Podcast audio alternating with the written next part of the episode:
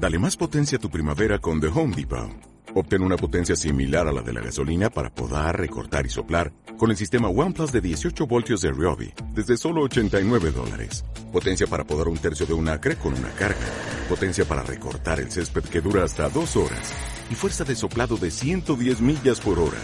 Todo con una batería intercambiable. Llévate el sistema inalámbrico OnePlus de 18 voltios de Ryobi. Solo en The Home Depot. Haces más. Logras más. No podrás ser mejor líder de lo que eres como persona. Si estás siendo egoísta, miedoso o inseguro, olvídate de influir positivamente sobre los demás. Y Manolo Ibarrondo. Hola estoico, hola estoica, soy Pepe García y estás escuchando el podcast de El Estoico, el podcast de estoicismo en español en el que vamos a hablar de estoicismo, de figuras estoicas y de ejercicios que puedes poner en práctica desde ya para mejorar tu vida. ¡Arrancamos! Bienvenido y bienvenida al episodio número 49 del podcast de El Estoico. Hoy te traigo una entrevista de una persona que me inspira cada mañana con sus perlas en Twitter. Un tipo con el que me identifico bastante porque no solo se limita a leer estoicismo, sino a ponerlo en práctica a diario consigo mismo y con las personas que le rodean, que al final es de lo que se trata. El invitado de hoy al podcast es Imanol Ibarrondo, exfutbolista y coach que ha trabajado con la selección mexicana, la Real Sociedad y el Comité Olímpico Español, entre otros. También es autor del libro La primera vez que le pegué con la izquierda, que te dejo enlazado en las notas del capítulo por si quieres comprarlo. Pero como siempre, antes de comenzar con la entrevista a Imanol Ibarrondo, quería recordar muy rápidamente que tienes mucho más contenido sobre estoicismo en español en mi Patreon. Te estarás preguntando, ¿el Patreon de BP es para mí? Déjame explicarte que es para ti si has conocido el estoicismo hace poco pero no tienes claro por dónde empezar. Es para ti si ya has leído a los estoicos pero no entiendes bien lo que quieren decir. Pues en Patreon publico un podcast cada día donde explico sus ideas en detalle. Es para ti si ya has leído sobre estoicismo pero no sabes bien cómo llevarlo a la práctica. Pues en Patreon hacemos retos cada mes para aprender a implementarlo en nuestra vida cotidiana. Y es para ti si quieres conocer a más gente como tú en mi comunidad de Telegram, que se está convirtiendo en una auténtica tribu donde hablamos todos los días y nos ayudamos un montón los unos a los otros. Si quieres formar parte de mi Patreon, puedes hacerlo en el enlace que te dejo en las notas de este episodio o si lo prefieres, puedes ir directamente a patreon.com barra elestoicoesp o también ir a mi Instagram o Twitter arroba elestoicoesp y desde ahí acceder a todas las ventajas de Patreon. Si decides entrar, muchas gracias de corazón y nos vemos dentro. Ahora sí, vamos con la entrevista a Imanol Ibarrondo. Bueno, Imanol Ibarrondo, muchas gracias por aceptar la entrevista para mi podcast. Bienvenido. Un placer, un placer, como no, será un gusto. Bueno, em, yo te conozco de hace relativamente poquito, aunque también he jugado fútbol toda mi vida y, siempre he seguido el fútbol desde hace ya 30 años. Em, para la gente que no te conozca, me gustaría, por favor, que te presentaras y, cuentes un poco quién eres. Bueno, pues mi nombre es Manuel Ibarrondo, como decías, y bueno, pues en otra vida eh, fui futbolista profesional. La verdad, debuté muy jovencito en primera división, en el Rayo Vallecano concretamente, yo creo que tenía 21 años. Y, bueno, pues la verdad que fue una experiencia, el recuerdo que tengo de mi experiencia, por lo menos hasta hace unos años, como me contaba yo mi historia, pues es bastante duro de sufrimiento, de poco disfrute, de, bueno, de, en realidad de pensar muy mal durante mucho tiempo. Y, bueno, pues se me hizo duro aquella experiencia. Y cuando dejas el fútbol, pues te queda la sensación de que podías haber disfrutado más, de haber sacado más rendimiento, de haberlo vivido de otra manera.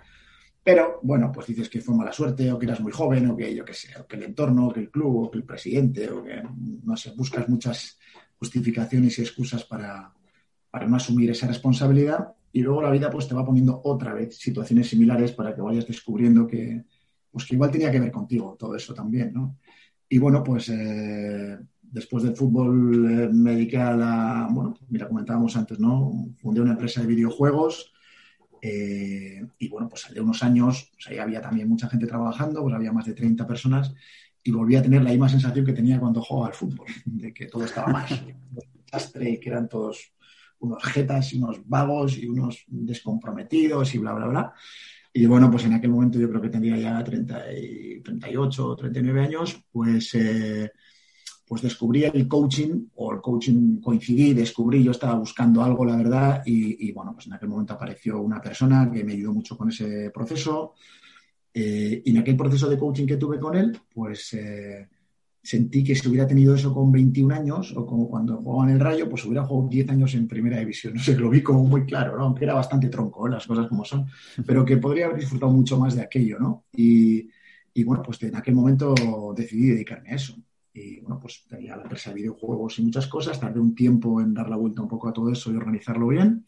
Y ahí comencé a formarme y un proceso, pues eso hace ya, pues creo que eso fue 2000, 2006.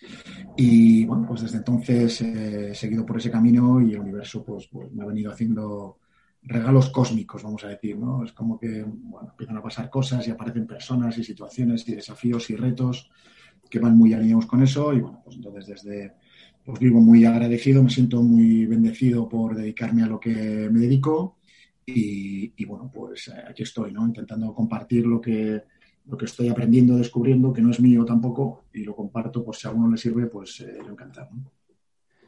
Veo muchos paralelismos, por supuesto, hablando de las diferencias entre tu vida y la mía hasta el momento, ¿no? Porque bueno, yo no he jugado en primera división, pero siempre he jugado al fútbol. Eh, también dejé mi carrera y ahora trabajo en una empresa de videojuegos. Y, y, estoy empezando a dedicarme al mundo del coaching también, ¿no? Eh, gracias a, también a una figura que, que, que, que me impactó mucho, ¿no? ¿Cómo, o sea, de, de, tener una empresa de videojuegos a empezar a dedicarte a esto, ¿qué cambia en ti, no solo dentro, sino también fuera, ¿no? Imagino que empezaréis a tener otros hábitos, otros rituales, otra forma de hacer las cosas, ¿no? En general. Bueno, yo creo que al final eh, el cambio suele suceder generalmente cuando llegas a un límite de saturación del sufrimiento ya, ¿no? Cuando ya no aguantas más y no te queda más que tomar la responsabilidad y decir, a ver si voy a ser yo. Ver si la vida no, soy yo. ¿no? Y asumir esa responsabilidad cuando te enfocas así y empiezas a buscar hacerte cargo, por decirlo así, y a enfocarte en las soluciones y a buscar alternativas, pues el universo que es muy generoso, pues suele ofrecerte cosas, ¿no? En mi caso, en aquel momento fue el coaching, pero podría haber sido otra cosa, siento, ¿no? Entonces, a través de aquel proceso, pues me ayudó mucho, sobre todo, pues a profundizar mucho en mi autoconocimiento, a descubrirme más, a conectar con otras posibilidades, ¿no? Me abrió un mundo de posibilidades y, a partir de ahí pues comencé un camino por ese sendero, pero no descarto que podría haber sido por otro. ¿no? Mucha gente me pregunta, ¿qué hay que hacer para ser coach profesional de fútbol? Pues no tengo ni idea, yo qué sé. O sea, mi camino ha sido ese, pero el tuyo posiblemente sea muy diferente, ¿no? No lo sé, o sea, tiene mucho más que ver con sentir que, que en ese contexto en el que estás caminando sientes que aportas valor, que conecta con tus dones, tus talentos, tus capacidades, tus fortalezas, tus virtudes, pues sientes que realmente te sientes valioso, ¿no? Te sientes que, que, contribuyes de alguna forma y a partir de ahí, pues bueno, pues es como que nace en ti una necesidad de seguir aprendiendo más, de saber más, de tener más curiosidad y bueno, pues ahí van pasando cosas, ¿no? Quiero decir que, que es un camino que surge, yo creo que comienza por un momento de, como te decía, de saturación, de sufrimiento, ¿no? Ya llegas a un punto, en mi caso coincidió con el tema de la empresa de videojuegos, que yo, pues una situación muy desafiante, por momentos muy dura, muy, muy difícil, y bueno, pues, pues, pues es un momento como de, de, lucidez, ¿no? Y te quedan tres alternativas, te corta las venas, te das el alcohol o, o dices, usted, tío, eh, voy a hacer algo con esto, que, que, voy a ser yo, a ver si va a ser, va a, ser, va a tener que ver conmigo, ¿no? Y pues bueno, pues tuve la fortuna en aquel momento de, de, de tomar la tercera opción, por llamarlo así, y, y, como te decía, pues comienza un camino de cambio, de transformación y vas cambiando muchas cosas, ¿no? Obviamente, ¿no? También de hábitos, de rutinas, pero básicamente, en mi caso por lo menos, fue un cambio en la forma de pensar, en la forma de interpretar, en la forma de ver la vida, ¿no? Y, y sigo ese proceso y siento que esa forma de, ese cambio de alguna forma, pues sí que me, ha ayudado mucho a vivir con, bueno, con más serenidad, con más, eh, con más armonía, con más paz y siento que eso me hace mejor y, bueno, me ayuda a compartir esto con, más personas. Qué guay. ¿Y ese cambio fue como ¿Fue una epifanía? ¿Fue de un día para otro así que dijiste, wow? ¿O es una cosa que va pasando poco a poco y que tú ves que um, no, mucha no, gente... No he, tenido, no he tenido tanta suerte. O sea, no soy de esos que de repente tiene una experiencia cercana a la muerte y ve la luz y lo cambia todo. Bueno, pues no, yo soy de, de los estándar que no. O sea, que, que, normalito, vamos, que vas llegando, te va, pues llega un momento que, pues lo que te decía, que llegas a un momento, joder, pues que, que estás mal, que te sientes que, que, bueno, pues igual tienes una crisis de los, de los 40, no sé, puede coincidir con eso, no lo sé, ¿no? Pero que, bueno, pues yo sentía que, que, que no, que no iba por ahí, que, que, la vida tenía que ser otra cosa, que algo me estaba perdiendo, que no estaba interpretando bien algo, no sé, algo. Y en aquel momento, pues como te digo, me ayudó mucho el coaching, pero yo qué sé, si hubiera hecho otra cosa, pues lo mismo también hubiera encontrado aprendizaje, ¿no? Porque yo estaba muy abierto, ¿no? Me explico, igual hubiera sido carne de secta, yo qué sé, no sé. Pero bueno, pues el destino quiso que, que, comenzara por ahí y, bueno, pues como te digo, lo que, lo que vi sobre todo que, esa, que estas habilidades en aquel momento del coaching que yo ahora mismo me, siento incómodo con la etiqueta de coach porque realmente no soy un coach ortodoxo, ¿no? Y lo reconozco aquí públicamente. Yo me permito hacer muchas más cosas que la ortodoxia del coaching. No, yo no aprobaría un examen del ICF, vamos a, hacerlo. ¿Por qué? Pues porque no. Entonces, como soy muy consciente de eso y no me gustan las etiquetas, pero bueno, digo coach, pues la, la gente lo entiende, más o menos hace una idea y a mí no me importa, ¿no?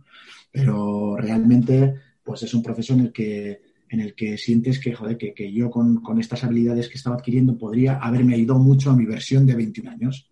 Y eso me inspiró mucho, digo, porque hay mucha gente como yo, que, tiene 21 años, aunque yo tenga 40 ahora, ¿no? Entonces, creo que ahí la gente sigue sufriendo y pensando mal y, bueno, pues creo que, desde mi experiencia y con estas habilidades creo que puedo hacer una labor, ¿no? Y eso fue hace 15 años y a partir de ahí, pues vas acumulando muchas experiencias, vas aprendiendo de mucha gente, de muchos jugadores, deportistas, entrenadores, equipos y directivos, empresas que, bueno, van compartiendo contigo y te enriquecen más y tienes más para compartir, ¿no? Entonces, bueno, pues es como comentábamos, ¿no? Todo lo que das, yo creo que te lo estás dando y todo lo que no das te lo estás quitando. Así es que yo me gusta mucho compartir y suelo aceptar pues, invitaciones como la tuya porque creo que, bueno, pues esto que a mí me sirve, pues igual le sirve a otros, sin más, ¿no? Sin ánimo de, dogmatizar, ni adoctrinar, ni decir que esto es, bueno, esto es lo que es, pero que, bueno, que hay un camino de descubrimiento, de aprendizaje y de transformación para, mucha gente por si, por si les interesa. Me sigo, me sigo sintiendo muy identificado contigo porque eh, yo también empecé esto del, del estoico, este pequeño proyecto, primero un poco por egoísmo, por entenderlo yo, ¿no? Como dice Seneca, cuando uno enseña, dos aprenden. Y luego por si, por si le sirve a alguien más por el camino que parece ser que le está sirviendo. Entonces es una satisfacción muy grande. Mm, has hablado ya varias veces y también te lo he visto en algunos posts en Twitter, entrevistas que te han hecho, que has dicho que cambiaste pensar mal por pensar bien, ¿no? Em, ¿Qué es eso exactamente? A ver, yo creo que ese es el, no sé, yo creo que ese es el mayor aprendizaje, ¿no? Pensar mal, me refiero a que, no sé, es, comprender que, que que la vida no es tu enemigo, básicamente, ¿no? Que la vida no es un francotirador que está esperando ahí para, joderte la vida, ¿no? Al contrario, que la vida es tu cómplice, ¿no? Entonces, yo parto de la creencia de que todo lo que sucede es lo que tiene que suceder, que, todo lo que sucede conviene, que nada pasa por casualidad, que, que, todo son causalidades, ¿no? Que todo tiene un porqué, un para qué y un sentido profundo, aunque tu mente no lo entienda. Tu mente es un instrumento de kilo y medio que está aquí, que pretende comprender el universo, la vida y todo lo demás y no está para eso. No está diseñada para eso, lo que pasa es que le damos esa atribución y eso nos hace sufrir mucho. Entonces, cuando estamos sufriendo realmente es porque estamos pensando muy mal, porque estás interpretando muy mal lo que está pasando en tu vida, ¿no? De ahí la importancia para mí de toda la filosofía estoica, ¿no? Son herramientas potentísimas precisamente para trabajar en esta reprogramación mental, de aprender a pensar, a pensar bien, a pensar con sabiduría, ¿no? Para tener serenidad, para ver con claridad, para decidir con sabiduría y actuar con virtud o con excelencia. ¿no? Entonces, para mí pensar bien tiene mucho que ver con eso, ¿no? con aprender a interpretar con sabiduría que la vida no te está puteando, que la vida no está para joderte, que la vida es tu cómplice, que te da exactamente lo que necesitas para aprender a ser feliz. ¿no? Entonces, ese es un proceso en el que cuando aceptas o asumes o, entiendes o comprendes, o no sé cómo llamarlo, ¿no? no quiero llamarlo crees, porque eso es una creencia, ¿no? pero para mí es un discernimiento profundo, ¿no? es como una sabiduría que está ahí que yo siento que es así, o sea, no, no me lo tiene que decir nadie, yo siento que es verdad, ¿no? Y desde ahí, pues bueno, pues entiendo que cuando una persona se hace cargo de su sufrimiento, cuando entiende que no es lo que pasa, sino lo que estoy pensando sobre lo que pasa, lo que me hace sufrir, ahí empieza el espectáculo, ¿no? Ahí empieza la fiesta, ahí empieza la auténtica transformación. Por eso te comentaba que para mí el, el elemento clave de todo este proceso es aprender a pensar bien, ¿no?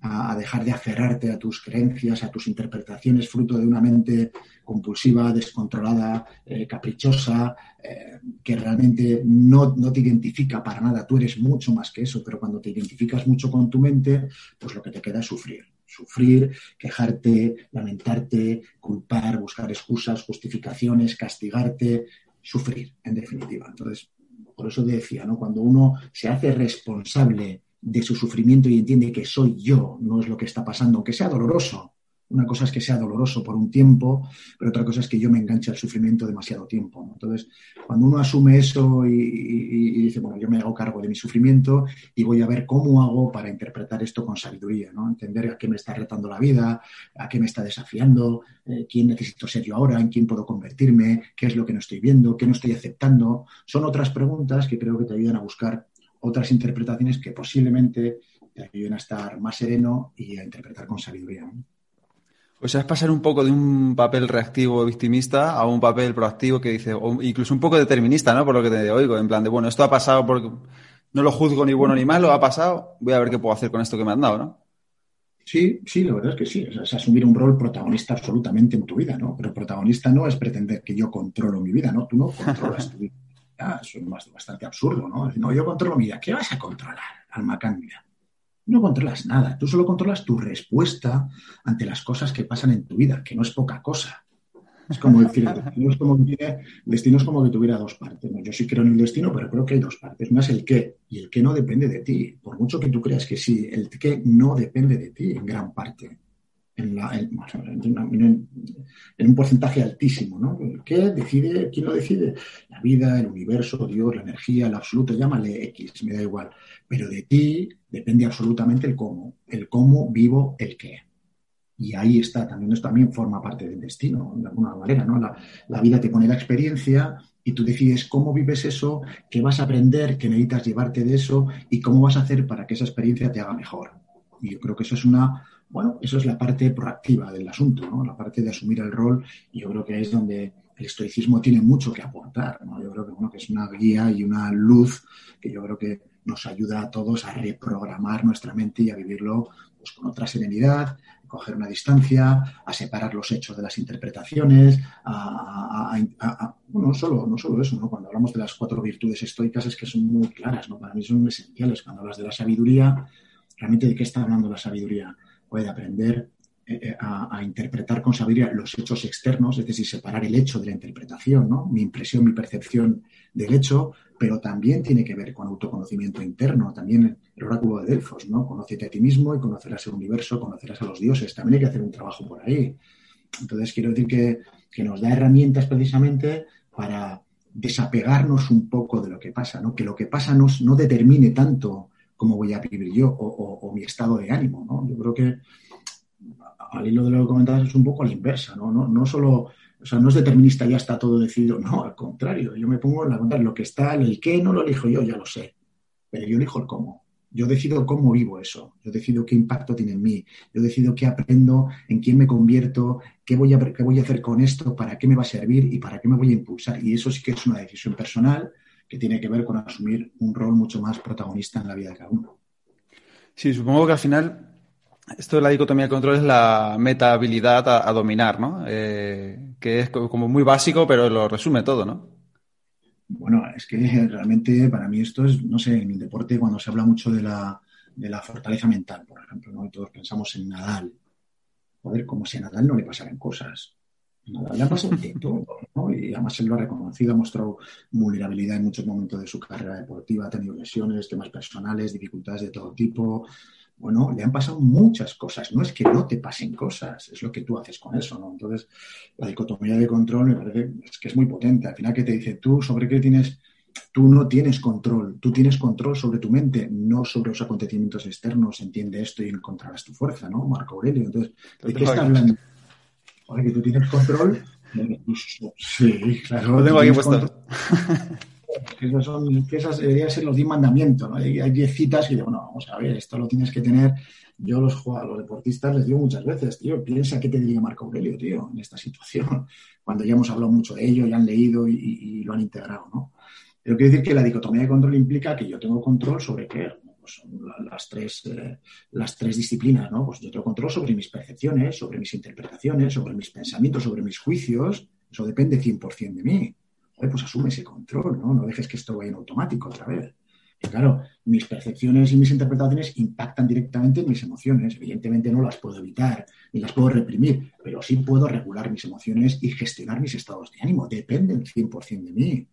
Y desde ahí, pues surgen mis comportamientos, mis actitudes, mis palabras, mis decisiones, bueno, pues es los tres ámbitos, ¿no? Pero claro, la fortaleza mental entonces, ¿qué es? Pensamientos, emociones y acciones.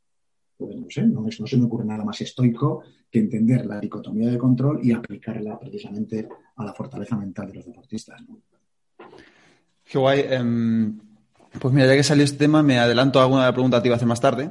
Eh, mucha gente me ha preguntado qué les dices a, a, los deportistas, ¿no? ¿Qué les dices a los futbolistas sobre estoicismo? ¿Qué consejos estoicos les das? Mira, lo resumo mucho. No te pelees con la vida. ¿Qué te parece? No te pelees.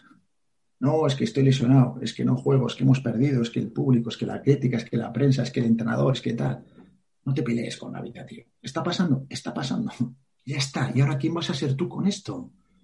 O sea, ¿cómo vas a hacer para coger esta situación y hacerte más fuerte y hacerte mejor? ¿Cómo coges y desenvuelves el regalo implícito que lleva esta situación para ti?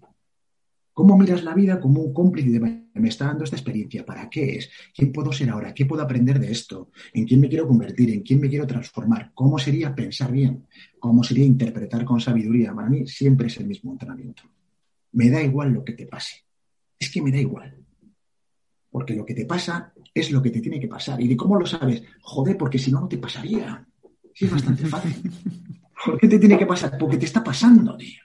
No, pero es injusto, no me lo merezco. ¿Por qué a mí? ¿Y por qué no a ti? Pero tú quién te has escrito lo que eres. ¿Y por qué no a ti? Tú eres un ser divino, has caído aquí y de repente a ti no te pasa. A ti te va a pasar siempre lo que tu mente, lo que tu mente, que es la hostia compulsiva, descontrolada, impaciente, caprichosa, llena de expectativas y deseos, lo que tu mente quiere, la vida va a responder a eso porque tú lo digas. No funciona así. No funciona así. Entonces, el trabajo precisamente consiste en eso, ¿no? Lo decíamos antes, ¿no? A aprender a pensar bien, a mantener tu serenidad, a ver con claridad, a decidir con sabiduría y actuar con virtud, actuar con excelencia, ¿no? O sea, es como entender que la felicidad es la felicidad estoica, ¿no? De entenderla como eudaimonia, ¿no? Es como cerrar esa brecha entre lo que estás siendo ahora y lo que podrías llegar a ser. Y esta brecha se hace gracias a las experiencias que la vida despliega ante ti, a veces en forma de obstáculo, de dificultad, sobre todo en esas ocasiones, que son que te pone precisamente para que ahí descubras tus recursos, conectes con tus dones, tus capacidades, tus talentos, tus virtudes y te aproveches para crecer y transformarte en la persona que realmente, o el deportista, que realmente podrías llegar a ser. Es decir, casi casi llegar al punto de agradecer todo lo que te pasa. Los deportistas a veces se, descojonan de risa, ¿no? Pero lo entienden perfectamente. Me dice, ¿cómo voy a dar las gracias por esto? Digo, bueno, igual hoy no, igual hoy no, pero te aseguro que en el futuro darás las gracias por esta experiencia. No por lo que te pasó, sino por lo que aprendiste, por qué te convertiste, por qué recursos tuviste, por cómo lo viviste, de qué fuiste capaz. Darás las gracias a esto. Entonces, como eso va a pasar, hazlo desde ahora. Entonces, ese es el foco siempre, ¿no? Básicamente, no te pelees con la vida. Es difícil, evidentemente. Todos nos peleamos y nos parece que tal, y no cumplen nuestras expectativas y nuestros deseos, y perdemos, y lesiones, y no se cumplen objetivos, y todo eso es doloroso, ¿no? Pero la pregunta siempre es la misma, ¿no? Dice, no, es que estoy sufriendo porque ha pasado esto, estoy sufriendo porque he perdido, porque tal. Yo les pregunto siempre lo mismo, bueno, vale, ¿cuánto tiempo? Dime cuánto tiempo quieres, quieres sufrir para que yo te deje tranquilo y luego ya hablamos, ¿no? No, ¿cómo cuánto tiempo? Ni que, ni que dependiera de mí. Es que depende literalmente de ti. ¿Cuánto tiempo quieres sufrir por esto, tío? ¿Y qué precio estás pagando cuando sufres? ¿Cómo son tus relaciones en tu casa? ¿Cómo es con tus compañeros? ¿Cuál es tu nivel de energía y entusiasmo cuando vienes a entrenar? ¿Con qué actitud vienes? ¿Cómo lo vives? ¿Qué es lo que aprendes? ¿En qué mejoras? ¿En qué te ayuda a estar así para alcanzar tus objetivos? Entonces siempre es la misma idea, ¿no? Asumir un rol mucho más protagonista en tu vida y dejar ese victimismo, esa queja, ese lamento permanente que yo creo que nos aleja mucho de nuestra mejor versión.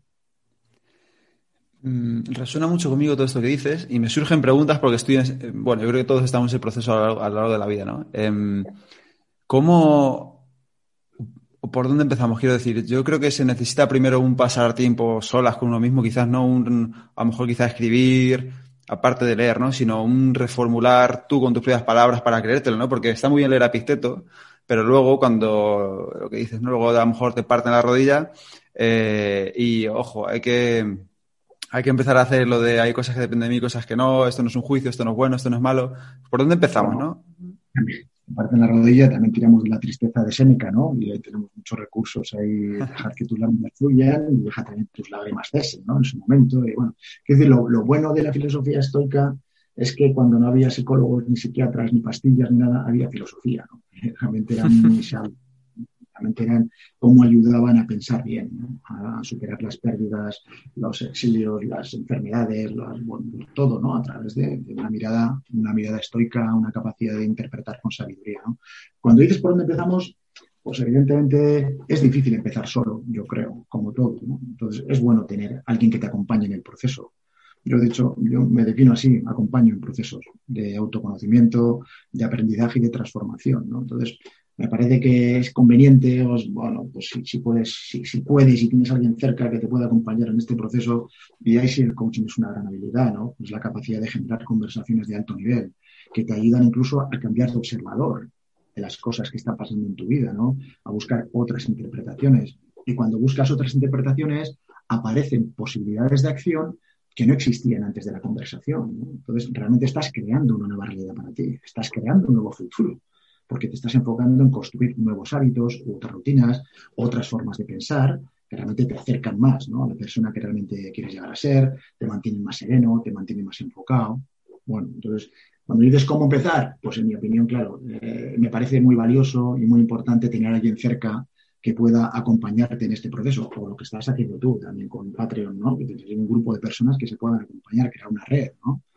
De personas en las que puedas compartir, en las que puedas apoyarte, en las que puedas en un momento dado compartir que no lo ves y que estás en un momento de sufrimiento y que no eres capaz de verlo bien y hay gente que te pueda, bueno, pues alumbrar un poco, ¿no? Alumbrar el camino por un rato.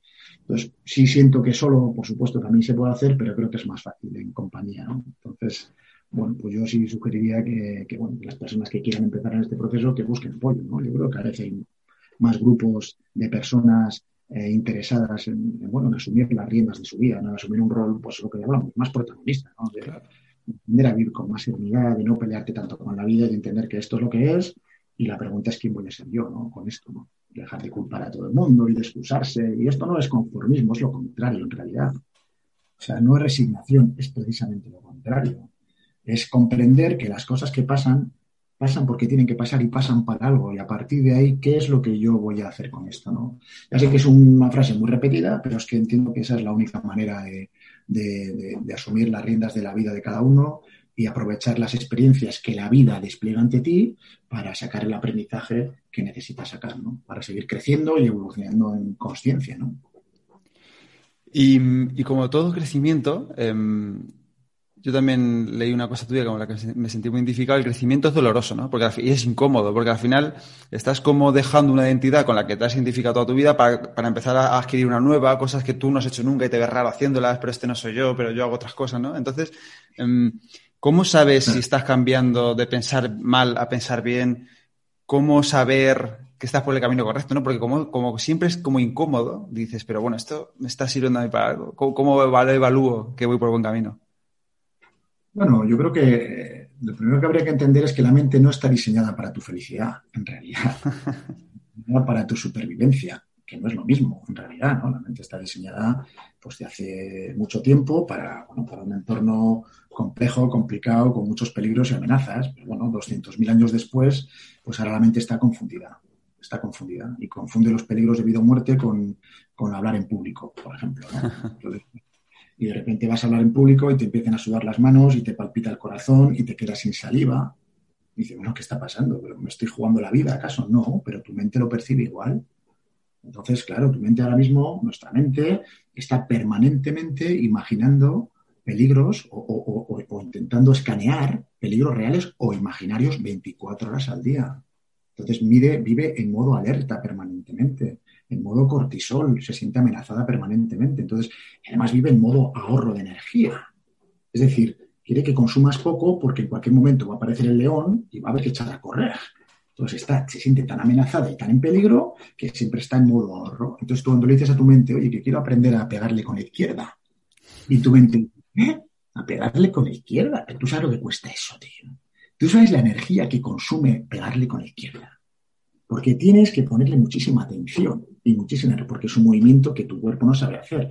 Imagínate la primera vez que le pegas, tienes que mirar cómo pones el hombro, la cadera, el pie derecho, el pie de apoyo, eso es energía. Muchísima atención, que sigue siendo energía. ¿Cuánta práctica y entrenamiento requiere que tú aprendas a pegarle? ¿Cuántos meses pegándole? Mostrarte torpe, mostrarte vulnerable, mucha incertidumbre. ¿Merecerá la pena todo esto? ¿Para qué estoy haciendo todo esto? ¿No? Mostrarte ridículo a veces, ¿no? Mostrarte, a pasar vergüenza en ocasiones. Y todo eso tu cerebro lo identifica como dolor, dolor. No está diseñado para eso, está, está diseñado para aumentar la recompensa y disminuir el dolor. Y entonces, cada vez que tú le dices que quiero hacer algo, aprender algo, te va a mandar 80.000, una legión de pensamientos saboteadores para que te pares, para que te rindas, para que ni siquiera lo intentes. De hecho, para que te rindas incluso antes de intentarlo. Entonces, cada vez que tú quieres hacer algo y te buscas 8.000 excusas y tu mente ese autodiálogo interno que te machaca y tú te paras, tus saboteadores celebran una fiesta en tu cabeza. Dicen, bien, no lo va a hacer, no lo va a hacer. Ellos ganan y tú pierdes. Y así funcionamos, ¿no? Entonces, como te decía, la mente no está diseñada para eso. La mente está diseñada para la supervivencia y solamente hace algo cuando siente que lo necesita para vivir. Es como aprender un idioma Tú vete a la academia aquí, 25 años, gástate un dineral, no aprendes inglés. Ahora que te dejen tirado en un pueblo de Irlanda y te estés tú solo ahí y que, y que necesites eso para sobrevivir, verás cómo tu mente se enfoca a toda leche. Aprendes inglés en un mes, ya te digo yo que aprendes. Porque te va la vida en eso, porque no vas a poder comer, porque igual no vas a poder dormir, porque vas a sentir ayuda para todo y no, vas a, no te van a entender. Entonces tu mente te da y que ahora me enfoco totalmente. Dale, dale, dale, aprende, aprende, aprende. Entonces, bueno, ¿por qué? Porque le va la supervivencia en ello, ¿no? Por eso la inmersión de los idiomas, por ejemplo, ¿no? Te lo ponía como ejemplo, ¿no? Muy bueno. Pero que, que, funciona de esa manera, ¿no? Por eso es tan el precio de aprender y de mejorar, y decías, ¿no? Mejorar es un proceso incómodo y doloroso, claro que sí porque consume todo eso que hemos dicho, ¿no? Atención, energía, práctica, entrenamiento, mostrarte torpe, vulnerable, cometer errores, incertidumbre, vergüenza, ridículo, y todo eso es dolor. Y no todo el mundo está dispuesto a pagar ese precio. Claro, el ejemplo de, ir, y además yo lo he vivido en las primeras carnes, yo he vivido en Australia y me fui ahí sin, bueno, tenía un poco de idea, pero es verdad que se aprende mucho cuando tienes que ir al banco o al súper o abrirte una cuenta, lo que sea, y hablar en inglés. Em, pero quizás sea un, caso un poco extremo. En, la vida real, en tu día a día, que tú tienes tu trabajo, tu casa, tu familia, tú como días más o menos, eh, y quieres cambiar, pero no sabes por dónde empezar, cómo hacer, qué te pasa exactamente. Claro, no puedes irte al extranjero. Entonces, eh, ¿qué haces? Buscar constantemente pequeñas incomodidades o pequeños estresores, ¿no? Que te, que te empujen un poquito fuera de tu zona de confort, que te hagan sentir incómodo. ¿Sería, es una buena aproximación? Hombre, al final también tienes que tener una visión de qué es lo que quieres, ¿no? O sea, como a mí me cuesta, ¿eh? Me cuesta porque por mi propia naturaleza me cuesta verme en el futuro, ¿de acuerdo? O sea, me dices, oye, ¿cuál es tu visión a 10 años?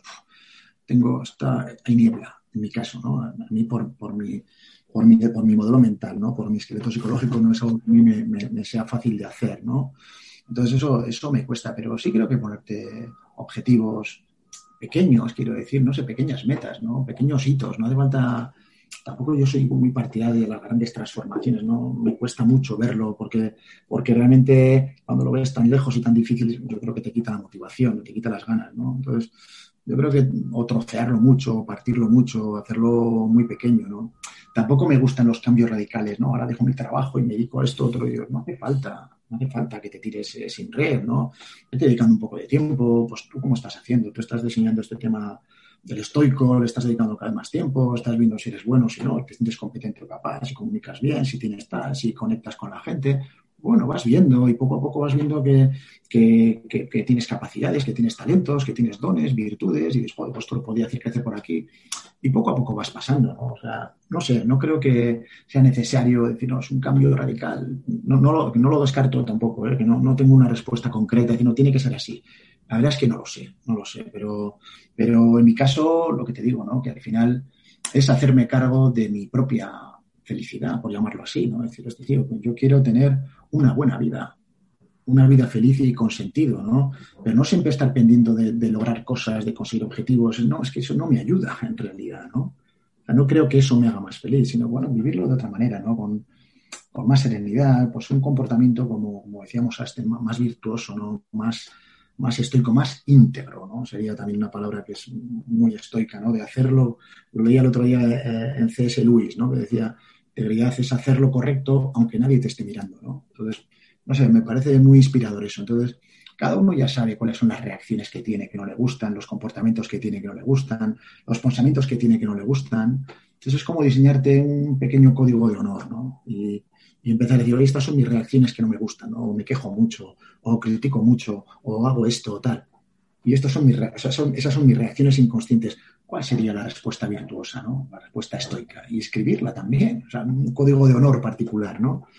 pequeñas cosas que cada cual ya no son grandes palabras, ¿no? El valor de no sé qué, no sé, me queda muy lejos, tío. Dime cosas concretas, tío. ¿Qué es lo que haces que sabes que no? Y lo haces de forma reactiva y tal y cual. ¿Y qué te diría Marco Aurelio, tío? ¿Cuál sería una respuesta estoica a, eso, a esa situación, no? Bueno, pues eh, yo creo que es poco a poco, ir tomando conciencia poco a poco de pequeños comportamientos, de pequeñas actitudes, de pequeñas decisiones, de palabras, de lenguaje que utilizas, poco a poco, ¿no? Ponerle un poco de luz a eso, ir haciendo el camino poco a poco y yo creo mucho que, que, que de esa manera la vida, la vida se va desplegando ante ti, ¿no? Tú vas haciendo y la vida va abriéndote posibilidades. Ese 1% todos los días, ¿no? Que dicen. Se cae. Claro, eso es lo jodido porque nos parece insuficiente a todos, ¿no? Queremos cambios ya dramáticos, ¿no? Cambios, transformaciones brutales. Claro, somos impacientes, eh, claro, no queremos pagar el precio, queremos que todo pase, no, lo estoy pensando y tiene que pasar, no, no, no, no es necesariamente así, ¿no?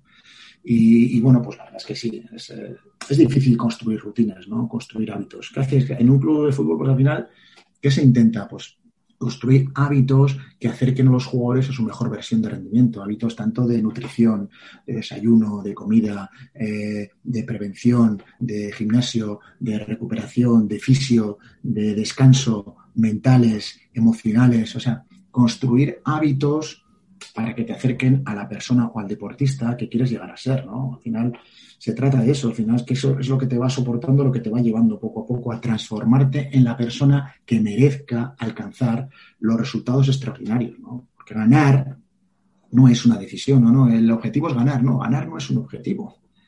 Será transformarte en deportista que merezca ganar, que es distinto, ¿no? Porque ganar o no, la vida decidirá si ganas o no ganas. Tú trans, haz tu parte Además, si solo pienso en objetivos ganar, me genera ansiedad, me genera preocupación, me genera angustia, me desconecta, me quita presencia.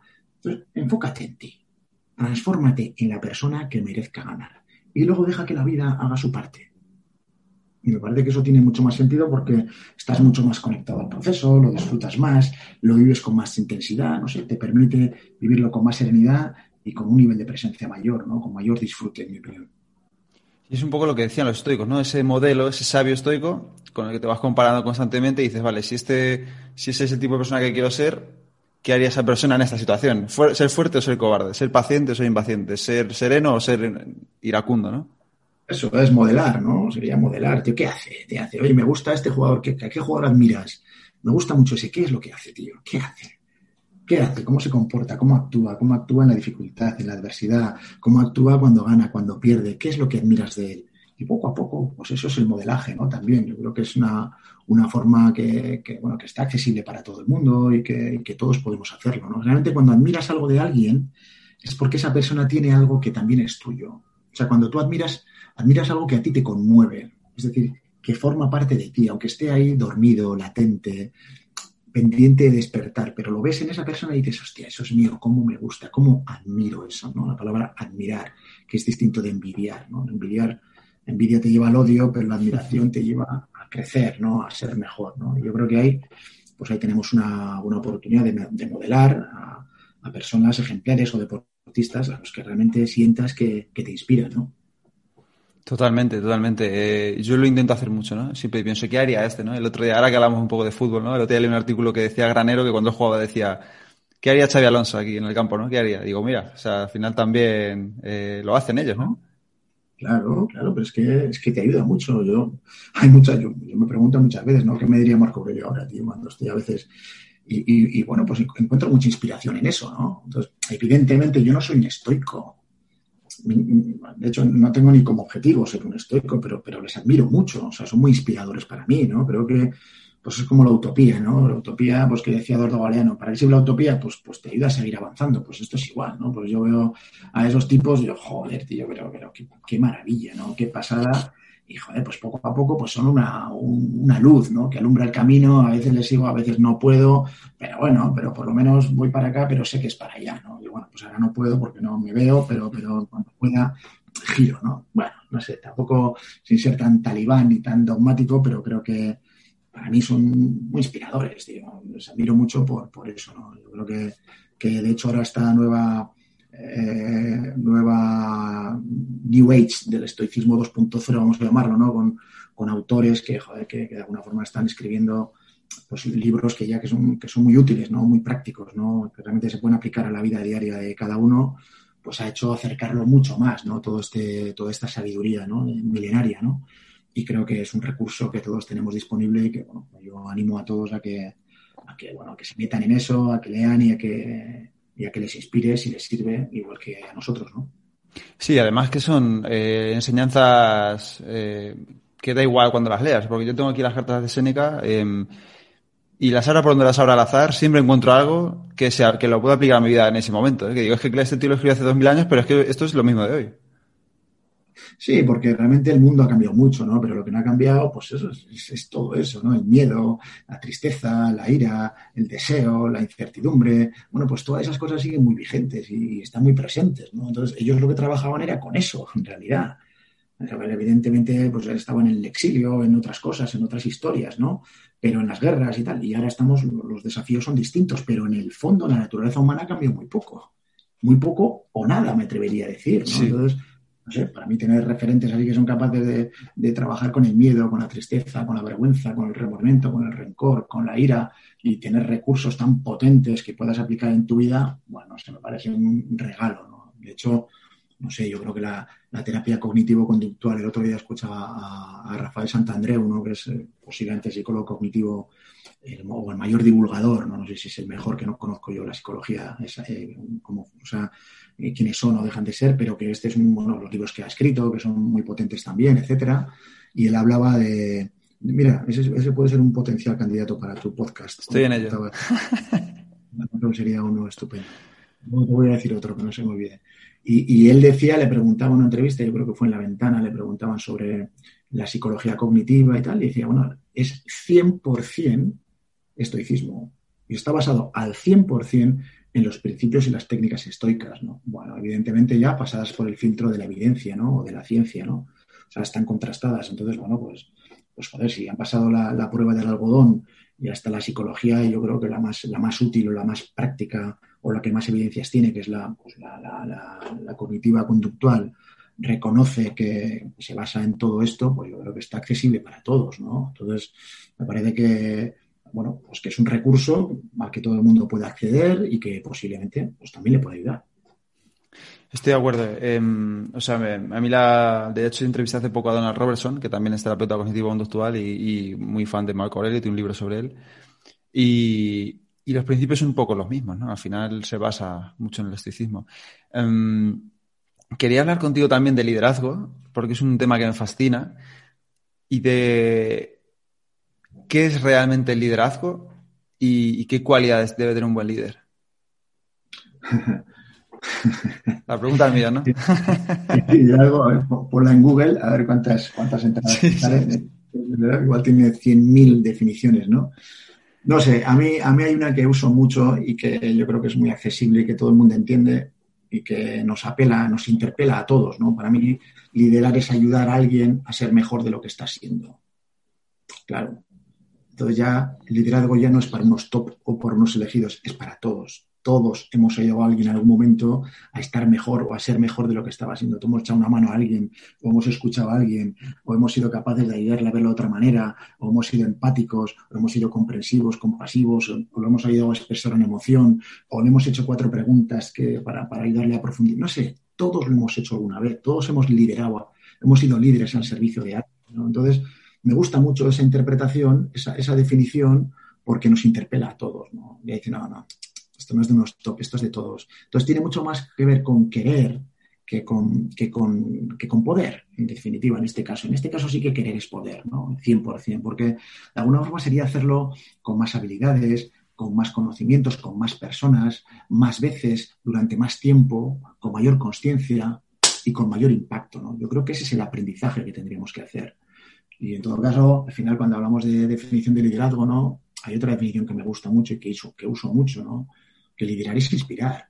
Es inspirar a los demás para que decidan ellos, decidan hacer lo que necesitan hacer para transformarse en las personas o en los deportistas que podrían llegar a ser, ¿no? Entonces, claro, realmente inspirar tiene más que ver con ti, contigo que con los otros, ¿no? La pregunta es, ¿quién voy a ser yo para ser alguien digno de confianza para los demás, ¿no? Para que los demás puedan creer en mí, puedan seguirme y puedan comprometerse conmigo, ¿no? Entonces me parece un trabajo que nos ayuda a todos, o sea, liderar a otros nos, nos, exige, nos impulsa, nos inspira a ser mejores de lo que estamos siendo. Una vez más, vuelvo al estoicismo, ¿no? que creo que es una filosofía que precisamente se enfoca en eso, ¿no? Cómo cerrar la brecha de lo que estás siendo a lo que podrías llegar a ser, ¿no? Entonces creo que el liderazgo estoico me parece que es otro elemento que dentro de poco pues será una de las, de los, bueno, liderazgo se le ponen 80.000 adjetivos, ¿no? Pues liderazgo estoico yo creo que la próxima década será un modo de referencia. Y predicar con el ejemplo también, ¿no? Al final yo creo que es imposible que te sigan si no haces tú lo que predicas, ¿no? Claro, es que al final, pero eh, es que predicar con el ejemplo es difícil porque requiere primero un, un trabajo profundo de autoconocimiento. O sea, de autoconocimiento. O sea, tú tienes que parar y descubrir qué pasa contigo ¿Qué, necesitas? ¿Cuáles son tus miedos? ¿Cuáles son tus dones, tus talentos, tus cualidades, tus virtudes? ¿Cuáles son tus puntos ciegos, tus obsesiones? ¿Cuál es tu forma de percibir, de interpretar la vida de forma automática? ¿Cuáles son las creencias que te limitan mucho? ¿Cuáles son las emociones más habituales que te, que te afectan? O sea, tienes que hacer un trabajo profundo de autoconocimiento. Es difícil que tú puedas liderar a nadie si primero no te lideras a ti mismo. Me parece que eso tiene bastante sentido, porque si decimos que, liderar es inspirar, es ser digno de confianza, pues evidentemente eso no es con soltar discursos o soltar arengas motivacionales. Tiene mucho más que ver, como decías tú, con ser digno de confianza es ser coherente, ¿no? Al final ser coherente, o sea, predicar con el ejemplo, obviamente, ¿no? Entonces, yo creo que entre, y en el deporte es muy obvio, ¿no? Y en la empresa y en todas partes, la diferencia entre un jefe y un líder, pues todo el mundo la sabe. El jefe es un tema jerárquico. Alguien te ha elegido, eres el jefe, tú mandas y el resto obedece o no, ya veremos, pero, pero bueno, más o menos funciona así. Pero claro, el liderazgo no tiene que ver con eso. El liderazgo son los demás los que te perciben como alguien digno de confianza. Es cuestión de los demás. Entonces, claro, el liderazgo es un tema que tiene mucho que ver, es un, es un, es un fenómeno relacional, vamos a decir, que tiene mucho que ver con las relaciones. Y si pensamos en relaciones, pues, pues imagínate yo, las relaciones tienen mucho que ver con las conversaciones. Las personas con las que tienes conversaciones que te inspiran, que te dan energía, que te abren posibilidades, que te hacen creer, que te, que te ayudan a expresar emociones, que te transforman estados de ánimo. Ese tipo de conversaciones generan relaciones de alta calidad. Son relaciones que cuidas. Y al revés, las personas que tienes conversaciones que te desgastan un montón, que te quitan energía, que están basadas en la crítica, en la excusa permanente, que acabas peor de lo que estabas antes de la conversación, son conversaciones que intentas evitar. Y si evitas las conversaciones, poco a poco las relaciones también tienden a desaparecer.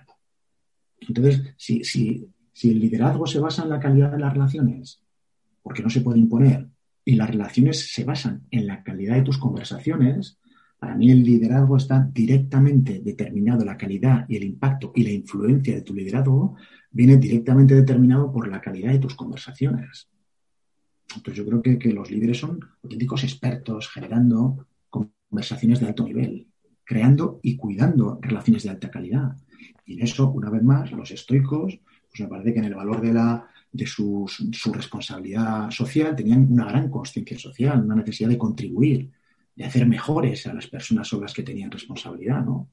Entonces me parece que esa, esa mirada de, liderazgo estoico pues tiene mucho que ver en el deporte. Yo lo veo claro, ¿no? Me gusta mucho una frase de Marco Aurelio que decía lo que no es bueno para la colmena no es bueno para la abeja, ¿no? Es decir, lo que no es bueno para tu equipo no es bueno para ti.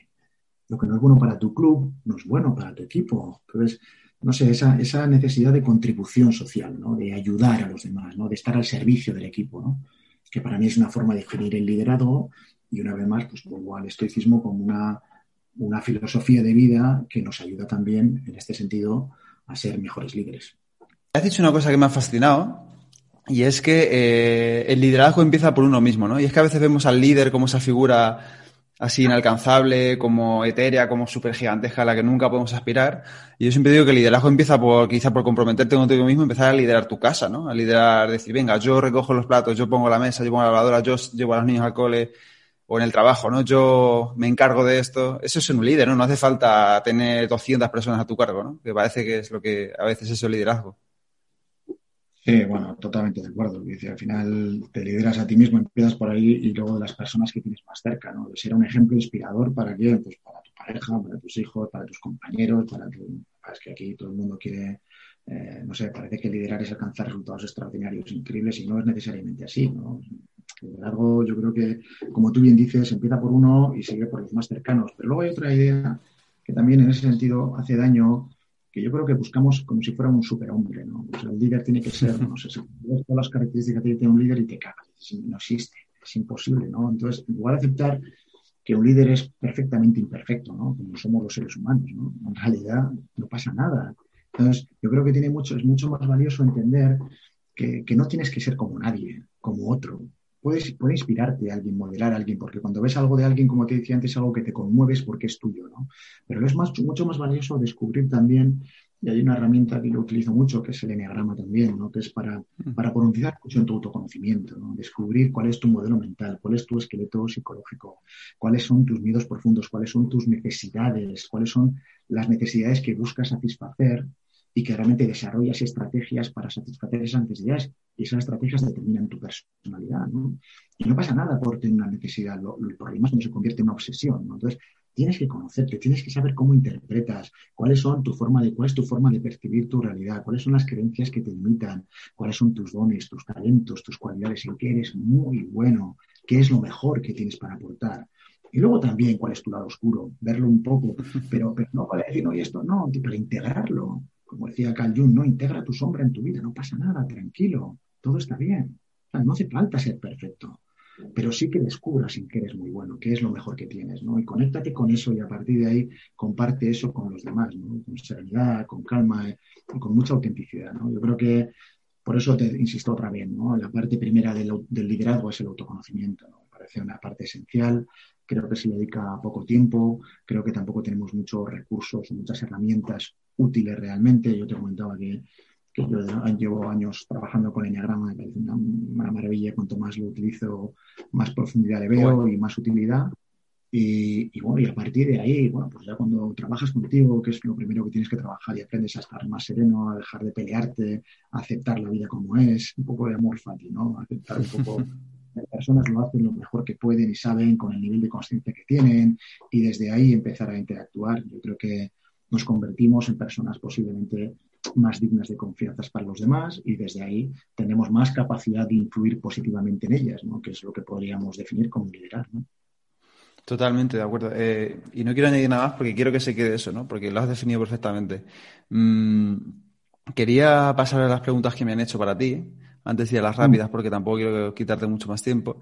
Y una de las que me han hecho es, em, antes de una competición o partido importante, eh, ¿qué les dices o qué hacen los jugadores eh, para mantener a raya los nervios, para estar concentrados? Em, porque este el tema de la psicología deportiva yo creo que al final influye mucho eso, ¿no? Justo lo que hace justo antes de, salir a, a rendir, ¿no? Bueno, ojalá no tuviera yo la, varita mágica para decir qué hay que hacer para, estar, para, ganar y tal, no es así, ¿no? Pero yo sé que hay una cosa que sí que, en la línea un poco de todo lo que estamos hablando, ¿no? Hay una reflexión que tiene que ver también con, bueno, pues con, pues tiene una práctica, una práctica estoica de visualización negativa, ¿no? También, ¿no? En el sentido de, o, o para meditar en malorum, ¿no? También un poco, decir, mira, a veces les digo a los jóvenes, mira, piensa en lo mejor, imagínate lo mejor, cómo va a ser el partido, todo lo que vas a hacer, imagínate las jugadas, las acciones, todo, imagínate, pero en lo mejor. Prepara tu mente para lo peor. También, o sea, que, también imagínate que te pueden expulsar a uno en el minuto 10, que te, que te equivocas y te meten un gol o te metes un autogol nada más empezar, o pasa cualquier cosa, o el árbitro te pide un penalti, van a pasar cosas. ¿Por qué? Porque van a pasar. Prepara tu mente para lo peor pero no para torturarte o para flagelarte, sino para descubrirte que incluso en esa situación tienes todos los recursos que necesitas para responder adecuadamente. Estate sereno, estate tranquilo, visualiza eso, estate sereno. ¿no? O sea, visualiza, imagínate lo mejor, lo mejor, prepáratelo para lo peor y acepta lo que venga, ¿no? Y acepta lo que venga, es decir, mantén la presencia, mantente conectado al juego, confía en ti, confía en tus compañeros, confía en el plan, confía en la vida, tío, que todo lo que va a pasar es lo que tiene que pasar, ¿no? No sé, lo digo para, para salir al campo con serenidad y con confianza, ¿no? Sabiendo que, que, bueno, que es un partido de fútbol y que es un desafío y que es un reto y que si estás ahí es porque te lo mereces y que el rival te lo va a poner muy difícil porque es lo que necesitas en este momento para crecer y mejorar. Y, vivirlo con esa serenidad, con esa confianza, ¿no? que te permita estar conectado a lo mejor que tienes para ofrecer a tus compañeros, con un nivel de presencia alto, con un nivel de atención perfecto, con un nivel de activación adecuado y desde ahí competir. Entonces, me gusta eso, ¿no? Salir con la sensación de, haber hecho ese trabajo, ¿no? Imaginarte lo mejor, estar preparado para lo peor y aceptar lo que venga. Y sobre todo también muy importante, yo creo que para desdramatizar un poco el resultado, ¿no? Es decir, al final queremos lo mejor, queremos que ganemos, pero que ganar, perdón, pero si perdemos, si pasa lo mal, eh, el mundo sigue, ¿no? No se acaba la vida, vas a, mañana sale el sol, vemos que aprendemos de la derrota y demás, ¿no? Eso es lo más complicado. La verdad es que una cosa es la teoría, todo el mundo la entiende, pero en la práctica, en la élite, por lo menos, es muy complicado, ¿no? O sea, es muy difícil porque el objetivo es ganar y aunque todo el mundo entiende que puede perder y que es deporte, bueno, pues eh, hay mucha hay mucha presión, hay, mucha, objetivos muy claros, hay, hay, muchas cosas en juego y eso la verdad es que es complicado. Pero yo a veces hablo con los, con los deportistas, digo, cuando ganas, realmente qué es lo que te hace sentir tan, tan eufórico, tan feliz, entre comillas, tan alegre, tan contento. Es ganar. Realmente no es ganar. Es lo que interpretas que significa ganar. Cuando ganas, tú piensas que eres competente, que eres eh, capaz, que eres eh, suficientemente bueno, que eres valioso, y, eso es lo que te genera esa sensación de plenitud, de euforia, de felicidad, etcétera, ¿no? Te sientes capaz, eh, confiable, te sientes seguro, te sientes, piensas todo eso y te sientes así, ¿no? Y claro, cuando pierdes es la inversa, ¿no? Cuando pierdes, ¿qué es perder? No es por perder, es lo que tú interpretas por perder. ¿no? Cuando pierdes, pues crees que no eres lo suficientemente valioso, que no eres suficientemente bueno, que no estás a la altura, que no te lo mereces. Claro, si no soy valioso y si no tengo éxito, no me van a querer, y si no me quieren, no seré feliz. Entonces, es el montón de, de, va a decir de mierda, lo digo, ¿no? De mierda que piensas, ¿no?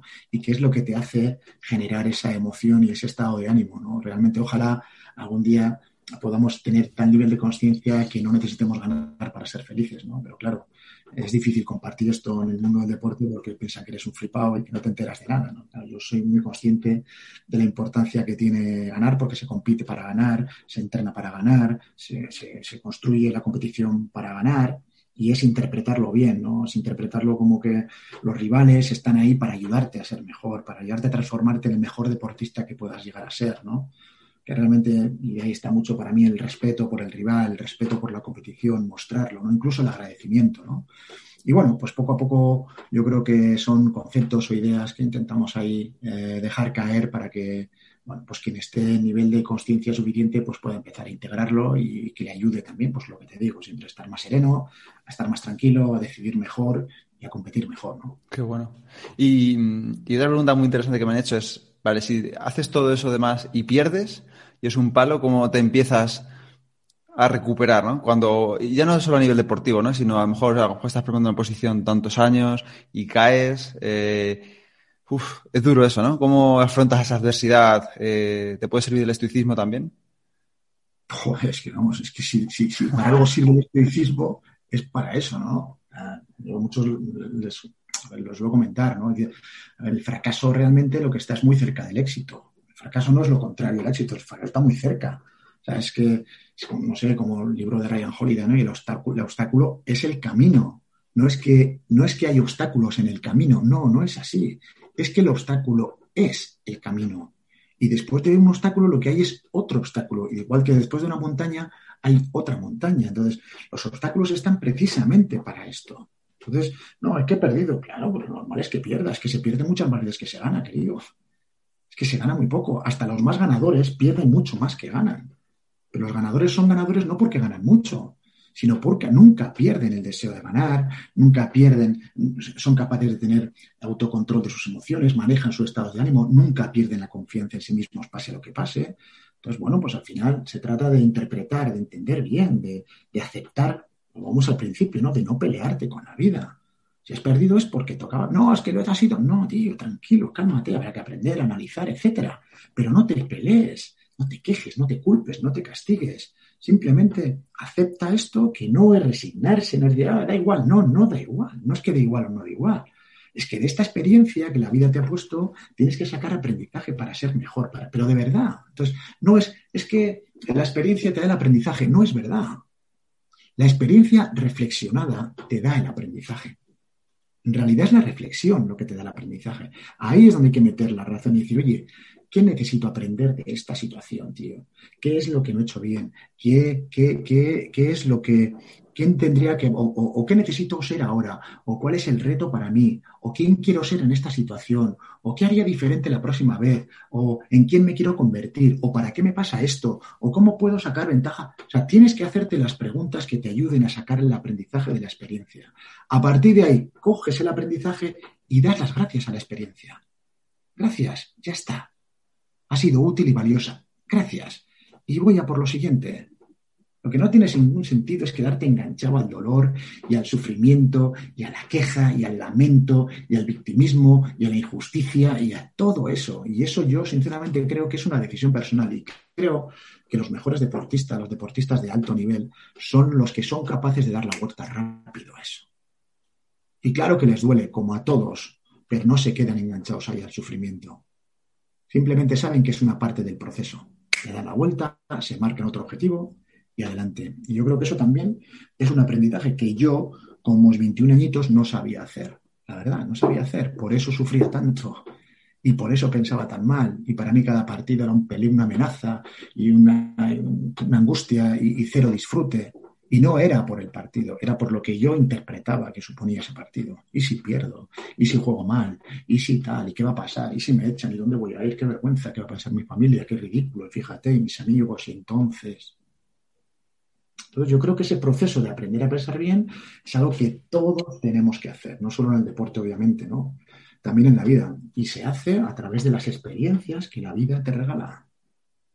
Y a veces necesitamos a alguien cerca que nos pueda ayudar a cambiar de observador, a cambiar la mirada, a entender que hay otras formas de interpretar, ayudarte a conocerte, por qué interpretas así, dónde va tu mente habitualmente, qué es lo que tu mente percibe, qué juicios hace habitualmente qué otras cosas están disponibles para ti, ¿no?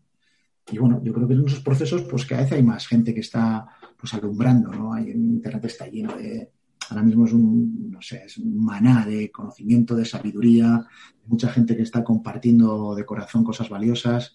Y yo creo que el que quiere ahora mismo encontrar, yo creo que lo tiene mucho más fácil que hace 20 años, la verdad. Totalmente. Eh, intentamos aportar ese grano de arena los dos, yo creo, ¿no? a ese, a ese manantial de sabiduría de Internet. Em, por ir acabando la entrevista, quería hacerte las preguntas rápidas hmm. eh, para no quitarte mucho más tiempo. La primera es, ¿cuál es el libro que más has regalado y por qué? ¿Cuál es el juego? He regalado muchos, muchas veces, muchos años, depende en dónde estoy. Como te decía antes, eh, suelo compartir aquello en lo que estoy vitalmente en ese momento de mi vida. Entonces, ahora mismo estoy regalando libros de estoicismo, Estoy hablando el libro de, de, William Irving y el libro de Marcos Vázquez, Invicto. Qué bueno. Me parece que son dos libros extraordinarios y que yo creo que, bueno, pues la verdad es que a todos los deportistas con los que trabajo ya no los regalo, pero se los recomiendo porque, porque vamos, no me da la vida, ¿no? Para regalar tantos. Pero sí es un libro que recomiendo. Recomiendo ese y recomiendo otro libro también, eh, o regalo, que es Amar lo que es, de Byron Katie amar lo que es, una vez más, pues bueno, ya casi el nombre te está dando pistas, ¿no? Y ella diría que es estoica, pero su, el nombre de su libro lo es, ¿no? Es pura aceptación, ¿no? Y, bueno, pues yo creo que es otro libro que ayuda mucho a, transformar tus propios pensamientos, ¿no? Tus interpretaciones, a poner en tela de juicio todo eso que estás pensando, ¿no? Y lo hace a través de cuatro preguntas muy sencillas y el, libro es, bueno, muy poderoso, muy poderoso, muy potente y muy recomendable. Pues me lo apunto. Muchísimas gracias porque no lo conocía. Em, ¿En qué te gustaría mejorar? ¿Qué me gustaría mejorar? Eh, bueno, eh, la verdad es que mm, por mi naturaleza, si, volviéramos al enneagrama, mi eneatipo de alguna forma tiene muchas cosas muy buenas y algunas menos buenas, ¿no? Entonces, eh, yo soy una persona que de alguna forma es dispersa, es decir, tengo muchas cosas en la cabeza, tengo muchos proyectos, muchas ideas, muchas cosas que me interesan a la vez. Y eso realmente a, veces no me ayuda a estar enfocado y a profundizar mucho en algunas cuestiones, ¿no? Lo que pasa es que, bueno, ya hace años que lo sé, por lo tanto estoy en eso y, bueno, me siento a veces, me siento orgulloso, creo que voy haciendo, dando pasitos y voy mejorando, ¿no? De alguna manera, podríamos decirlo en, en, tener un punto más de, templanza, ¿no? de, sobriedad, de aprender a estar satisfecho con menos cosas, ¿no? con, menos proyectos, a no estar tan, tan inquieto, ¿no? a, profundizar más, a, meterme mucho más profundamente en las cosas, eh, llegar al meollo del asunto. Y, bueno, pues en eso yo creo que eh, estoy enfocado en, eso, la verdad, no solo a nivel nivel profesional, pero también a nivel personal, ¿no? de, vivir con más sobriedad, con más templanza, con, más moderación, ¿no? No me refiero de, moderación en todo, ¿no? no tan inquieto, ¿no? Más tranquilo, más sereno.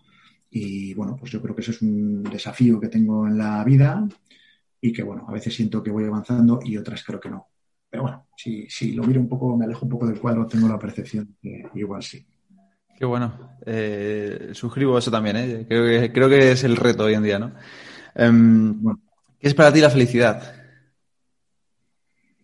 Joder, otra pregunta. Ponla en Google a ver cuántas respuestas hay.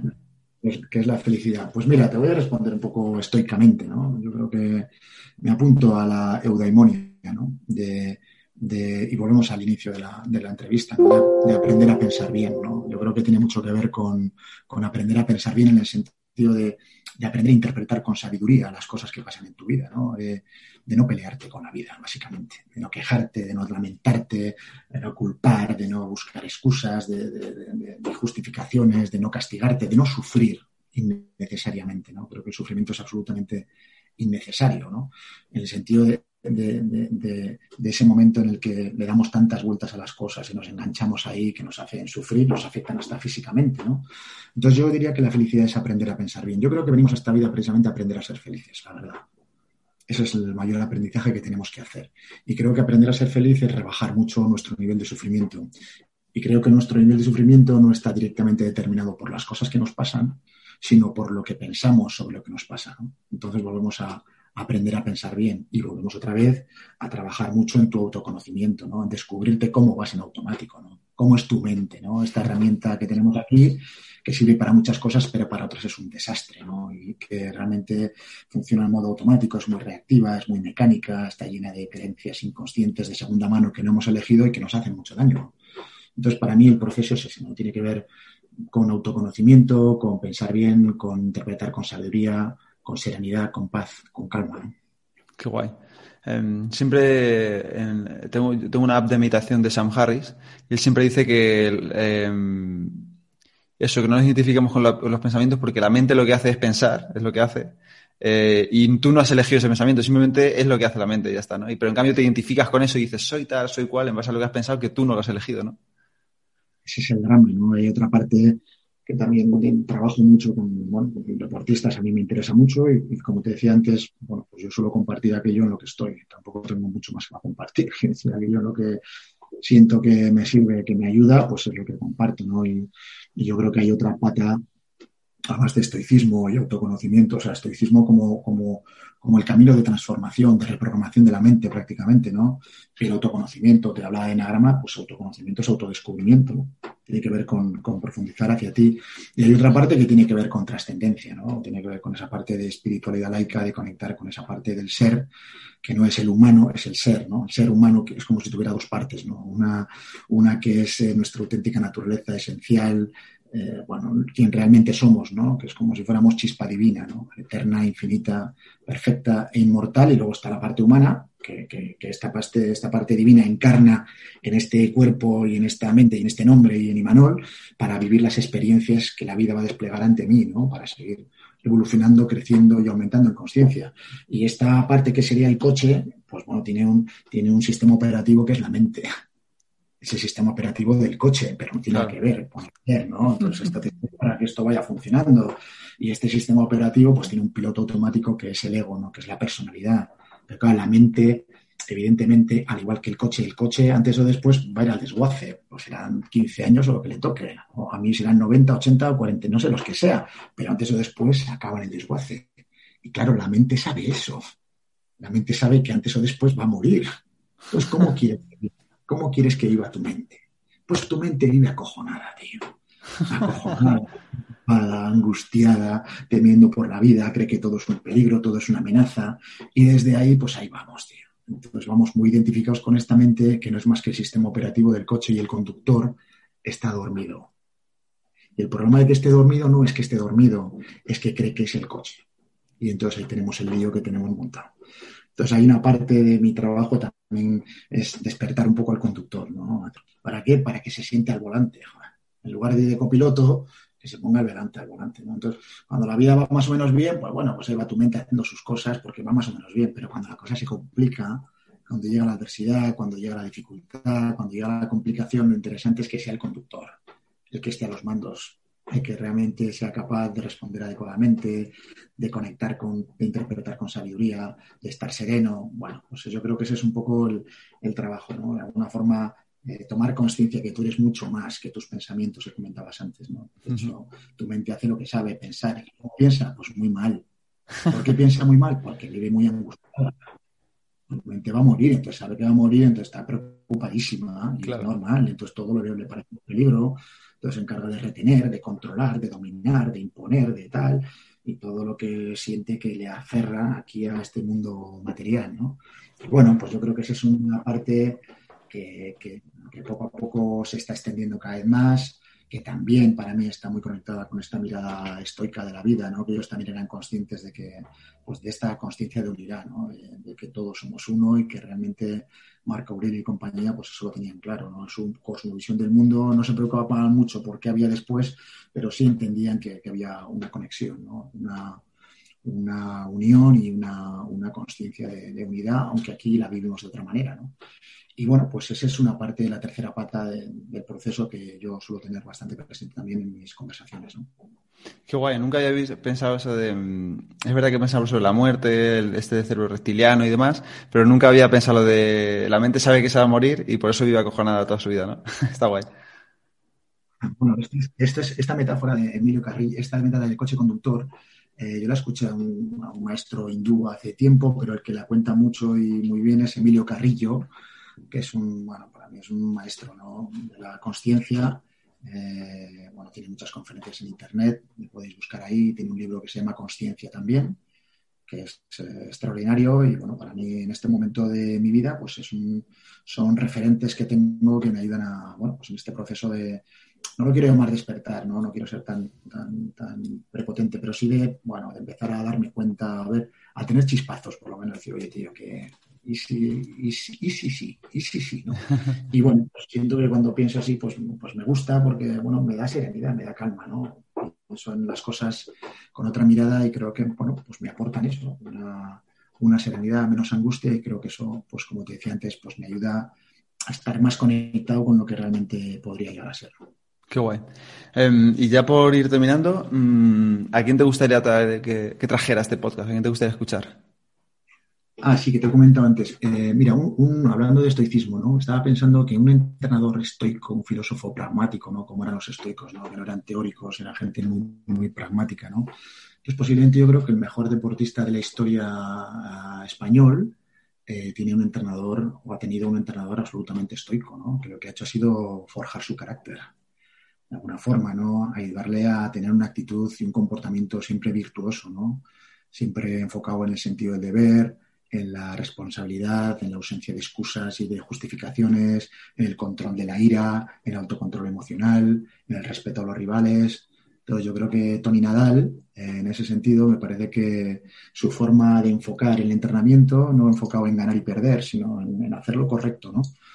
Eh, bueno, me parece que es un ejemplo claro de, bueno, pues de, del estoicismo aplicado al entrenamiento deportivo. Me parece que posiblemente si su, si en lugar de Rafa Nadal hubiera sido otro, pues no habría alcanzado esos éxitos, pero posiblemente su entrenamiento en cuanto a forjar el carácter del deportista habría sido el mismo, ¿no? Me parece que, que va por ahí, ¿no? Entonces, eh, Evidentemente, Tony Nadal querrá que su sobrino gane, pero evidentemente no de cualquier manera, ¿no? O de alguna forma se trata de transformar a Rafa Nadal en el deportista que merezca alcanzar resultados extraordinarios. Luego se da la circunstancia de que los ha conseguido, pero el trabajo era el mismo, ¿no?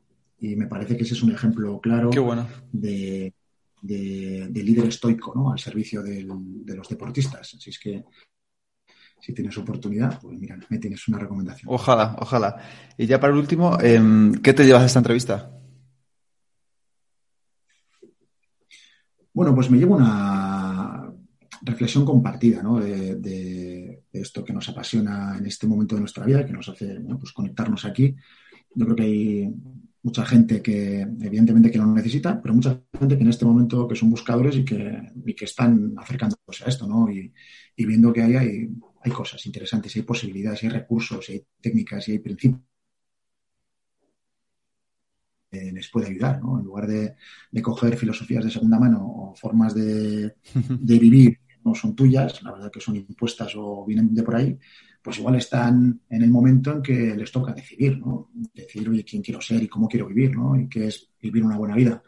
Y creo que estos sabios de hace dos mil años, pues bueno, dejaron pistas bastante interesantes. Entonces, compartir contigo este momento también, tú decías antes, ¿no? A mí una forma que me ayuda mucho a seguir creciendo es enseñar. Entonces, eh, bueno, enseñar es aprender, ¿no? Unos enseñados aprenden, pues, eh, pues lo veo así también, ¿no? Reflexionar en alto también te ayuda pues a tomar conciencia de que es importante y, bueno, pues hoy agradecido por la entrevista, por el tiempo y hoy esperando que sea útil. No, no, agradecido soy yo de verdad y seguro que toda la gente que nos escucha. Que por cierto, ¿dónde pueden encontrarte si quieren saber más sobre ti? Bueno, pues eh, estoy por ahí, pero vamos, que tampoco tengo.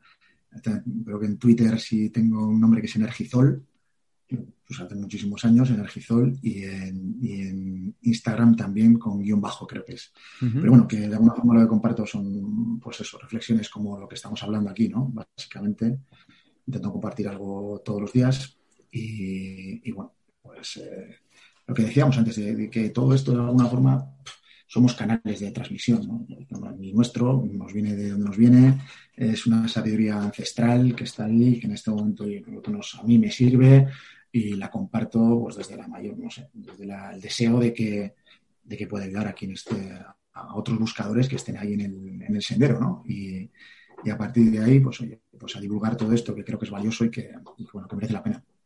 Sí, justo, yo lo veo exactamente igual, ¿eh? Yo siempre digo, ninguna idea es mía. Yo creo que a lo mejor alguna idea es mía habré compartido, pero la, el 99,999% son ideas de otra gente. Yo simplemente estoy aquí para, porque a mí me sirven y porque creo que, que se pueden aplicar a día de hoy. Así que me alegro que compartamos eso también. Y muchísimas gracias por este ratito. Me lo he pasado genial y he aprendido muchísimo. Gracias de verdad, Imanol. Nada, Pepe, ha sido un placer. Nos vemos pronto. Saludos a todos. Seguimos en contacto. Chao. Y hasta aquí el episodio de hoy. Espero que te haya gustado y que lo pongas en práctica. Si quieres ayudarme a que el podcast del estoico crezca y pueda ayudar a más gente, te animo a suscribirte y recomendarlo en la plataforma de podcast que utilices, en redes sociales o mejor aún a tus amigos. Y si quieres mandarme alguna idea o quieres que hable de algo en especial, puedes contactarme a elestoico.com, gmail.com o en cualquiera de mis perfiles de redes sociales, arroba elestoicoesp. Nada más por hoy. Muchísimas gracias por estar ahí y hasta la próxima.